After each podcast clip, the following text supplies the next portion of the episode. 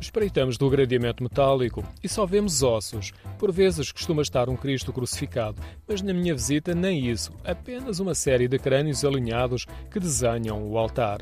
A Capela dos Ossos de Alcantarilha é relativamente pequena e no interior as paredes estão completamente cobertas com ossos, alguns milhares. Só o piso e algumas travessas do altar são em tijolo. A entrada é por uma porta com arco perfeito, tem um frontão e a capela fica no extremo sul da igreja de Nossa Senhora da Conceição.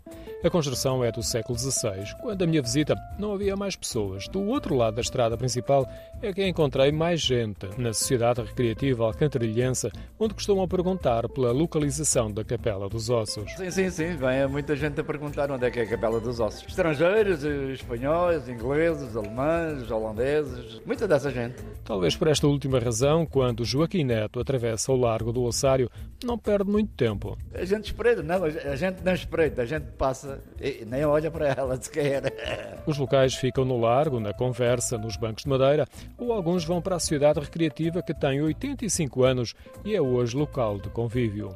Principalmente o fim de semana, isso fica, normalmente fica cheio. Tem mais clientes que a Capela dos Ossos? Ah, sim, sim, sim, sim. Há muita gente que não vai à Capela dos Ossos, pensa que é a última morada, não é ali, mas lá em cima que é o cemitério. Então prefere vir aqui.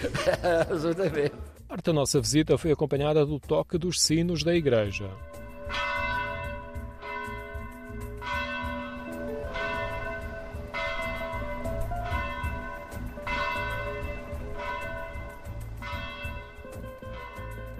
O sino foi a madeira, a parte de cima onde se porta o sino foi arranjado, porque aquilo já estava bancado um, um, pouco velho. E então estava na iminência de cair. O sino estava a tocar, já há quase um mês que estava a arranjar, e possivelmente estão a testar para ver qual é a sonoridade e a estrutura, como é que ficou.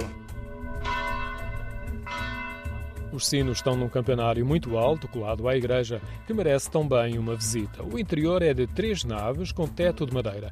Mistura arte sacra barroca e de estilo manuelino e destaca-se a Capela Mor. Também o batistério, num nicho com azulejos. Está classificada como imóvel de interesse público.